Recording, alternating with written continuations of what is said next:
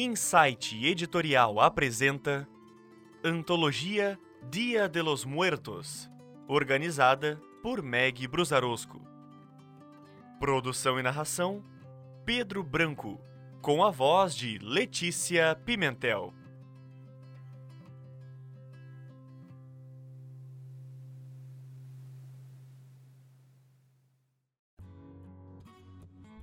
Day Off, por J.P. Chamuton. Produção e narração: Pedro Branco.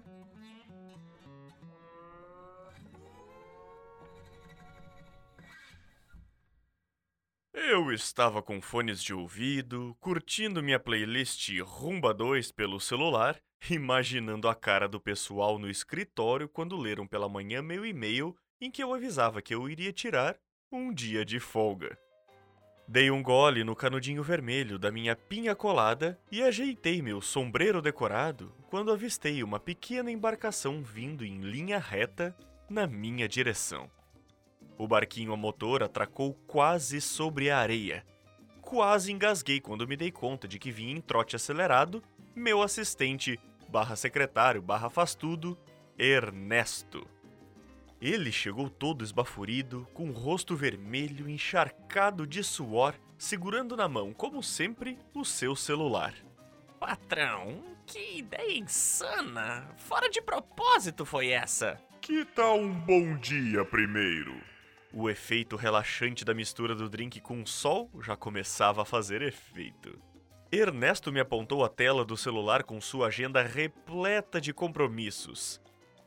Desculpe, chefia. Bom dia. Mas é que eu estou desde hoje cedo tentando encontrá-lo e, sinceramente, Acapulco não foi meu primeiro palpite. E, francamente, tirar um day off sem me alertar antes, o senhor não é disso. O que, que aconteceu? Justamente. Não aconteceu nada. Faz séculos que eu não tiro um dia sequer pra mim. Não tenho tempo pra nada. Trabalho 24 por 24, sem férias, sem adicional de insalubridade, batendo meta atrás de meta.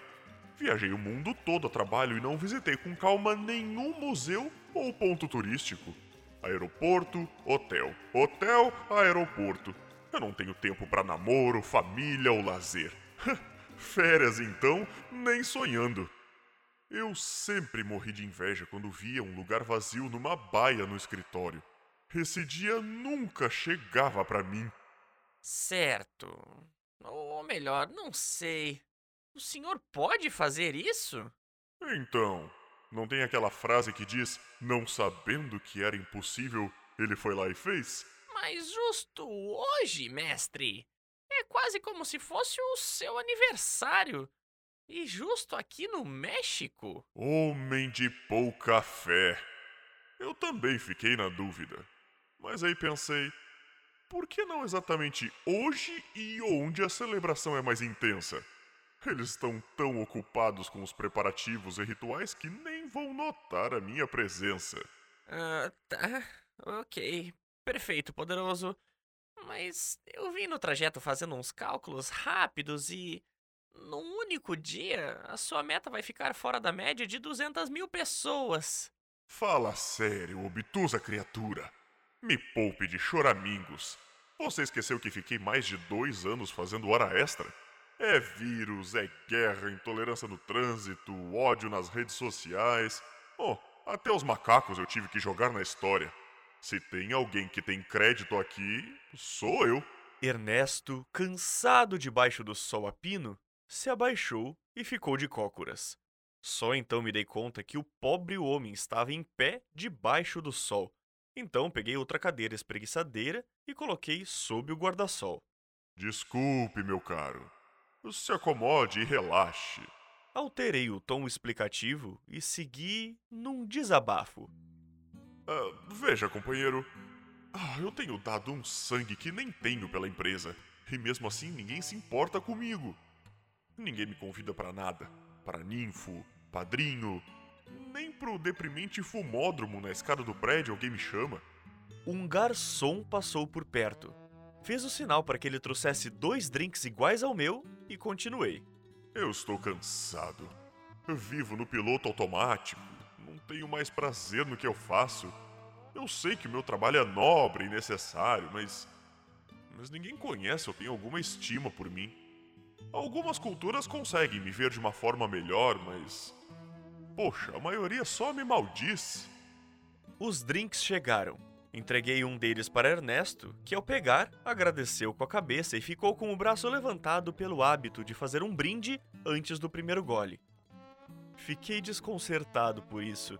Nunca havia acontecido comigo, e aí, sem combinarmos nada, falamos em uníssono. Dia de los Muertos! Não sei se meu parceiro de copo percebeu minha voz embargada e meus olhos cheios de água, mas na dúvida, disfarcei dando um grande gole na bebida gelada e retomei a minha ladainha. Comecei com os florais, sabe? Aí passei para o Rivotril. Cheguei quase a marcar hora no terapeuta, mas resolvi então cortar o mal pela raiz e dar um tempo para pensar na vida. Ou melhor, pensar em mim. Ernesto, mais relaxado na sombra e pelo efeito do álcool, balançou a cabeça sentindo. Olhe, mestre, você tem razão. Existem outros trabalhos que a rigor também não param. Jornalistas, bombeiros, médicos. Eles trabalham inclusive no Réveillon. Ah, mas não é a mesma coisa. Traficantes e lobistas também não param. Mas eles têm turnos, né? E eu não posso deixar meu trabalho para ninguém. Eu não posso emendar entre o Natal e o Ano Novo, bebendo prosecco, vendo fogos de artifício. Ou no carnaval, passar quatro dias vestido de abadá, bebendo cerveja quente, seguindo o trio elétrico. Olha, eu trabalho mais que a Ivete Sangalo e a Cláudia Leite juntas. Sem argumento, Ernesto mudou o caminho da prosa. Oh, implacável. Realmente, esse lugar é paradisíaco. E não é? Além do pacote All Inclusive estar com um desconto imperdível. Ah, você sabia que foi aqui que Elvis Presley filmou Fun in Acapulco? Elizabeth Taylor casou-se com Mike Todd e JFK passou a lua de mel com Brigitte Bardot? Ah, e foi nesse hotel que gravaram o filme Férias em Acapulco, onde todos os personagens do Chaves participaram pela última vez de uma gravação do programa. Ah, icônico. Ernesto se engasgou com a bebida de tanto rir da minha empolgação. Ai, meu Deus, eu não conhecia esse seu lado, chefia. Eu respondi resignado. Pois é, ninguém conhece. O celular de Ernesto apitou e ele me mostrou novamente a tela da agenda digital do Google. Nossa reunião de diretoria está confirmada, inclusive com a presença dele. O CEO? Sim. Me virei sentado de lado na cadeira e coloquei as duas mãos no ombro de Ernesto. Preciso ainda de mais um tempo. Ernesto deu um último gole no drink, apoiou-o sobre a mesinha e levantou-se. Deixa comigo, patrão. Eu, eu vou indo, tá? E vejo se segura a sua barra por lá. Agradeci com um olhar fraterno e lhe dei um abraço apertado. Ai, vou tirar uma siesta e decidir o que eu faço.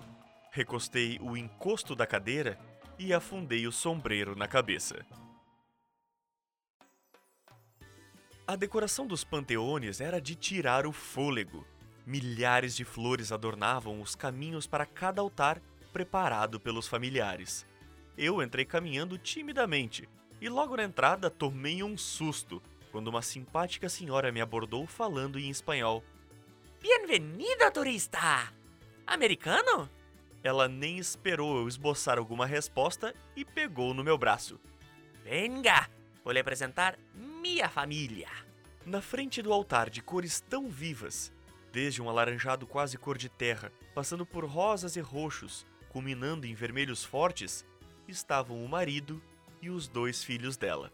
O menino devia ter uns 12 anos e a menina uns 10, ambos usando incríveis máscaras em formatos de esqueletos. Eles me mostraram empolgados as frutas de todas as formas, tamanhos e cores, tudo ofertado ao pé de retratos dos entes queridos já falecidos.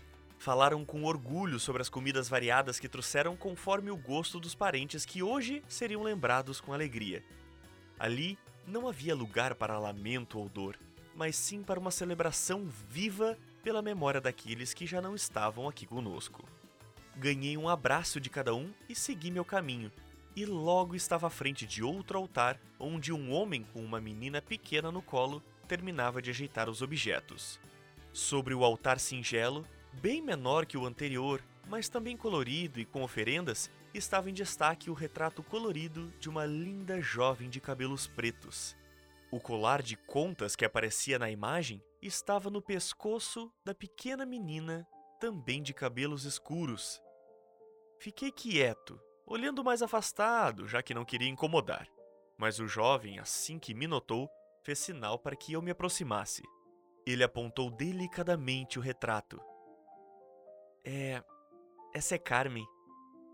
Seu nome significa canção, verso, poesia, ou ainda vinha de Deus.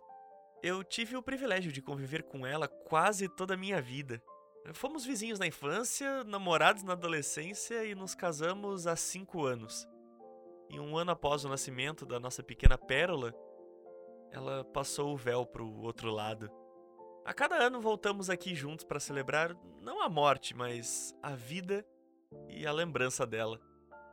Ele notou minha emoção e se aproximou numa cena ridícula, me consolando, tendo compaixão pela minha emoção. A menina esticou os braços e tocou minha face, úmida pelas lágrimas.